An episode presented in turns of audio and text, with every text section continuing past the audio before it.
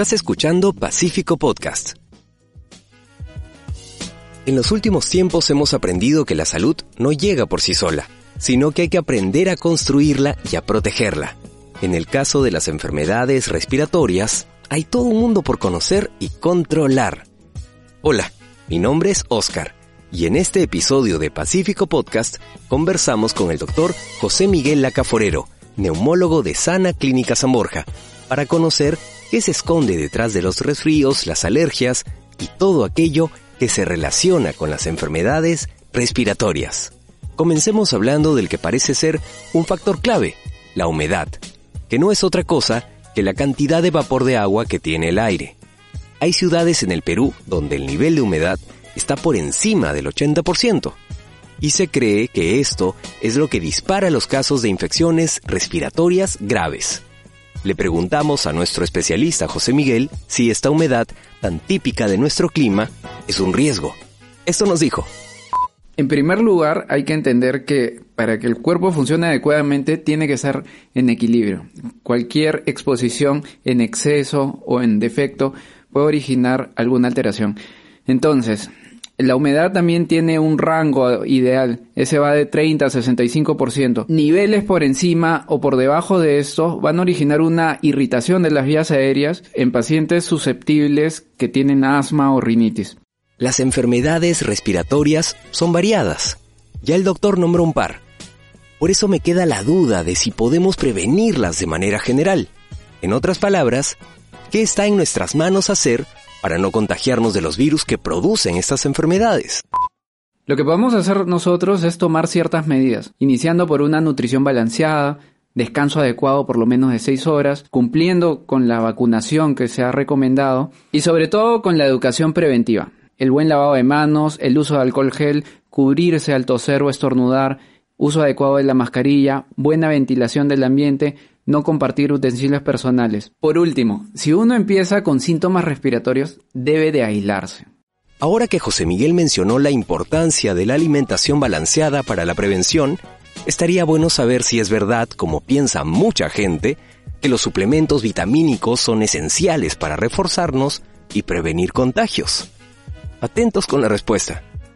Las vitaminas participan en el buen desempeño del sistema inmune. Sin embargo, hay que aclarar que no hay evidencia científica hasta el momento de que el uso de suplementos vitamínicos vaya a favorecer o disminuir la posibilidad de contraer enfermedades respiratorias. Esto solamente se ha visto que es útil en personas que tienen algún tipo de deficiencia de vitaminas. Lo que dice el doctor es interesante porque a veces uno comete el error de dar por sentado algo sin validarlo antes con un profesional. Y acá otro punto importante que es la incidencia de los síntomas respiratorios.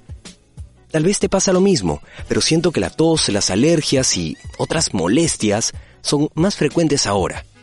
Solo entre mis amigos veo a mucha más gente resfriada que hace uno o dos años.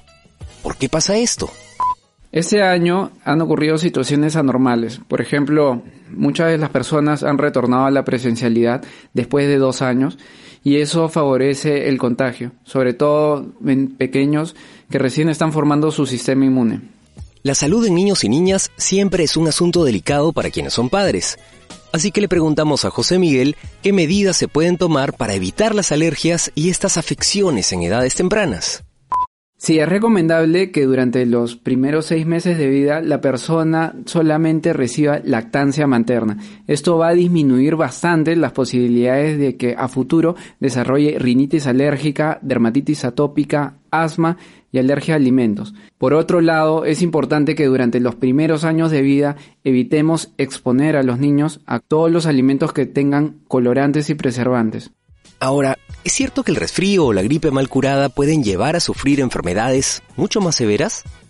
Sí, estas enfermedades respiratorias altas pueden afectar a los sitios cercanos. Podrían causar otitis, sinusitis, si se van a la vía respiratoria baja, neumonía, bronquitis, hasta exacerbaciones de asma.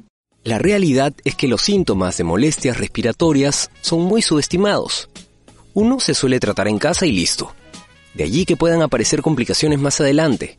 Por eso, qué mejor que conocer aquellos síntomas que de aparecer deberían llevarnos a hacer una visita inmediata al doctor.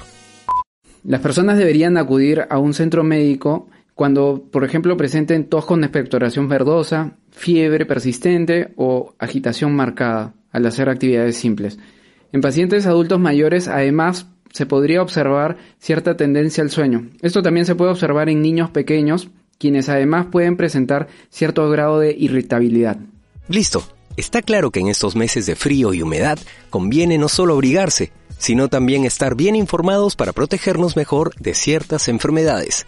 Atiende y comparte los consejos de nuestro especialista. Gracias por escucharnos y sigue nuestro programa en Spotify, Evox y Apple Podcast. Nos encuentras como Pacífico Podcast. Y recuerda, no estás solo. Hasta la próxima.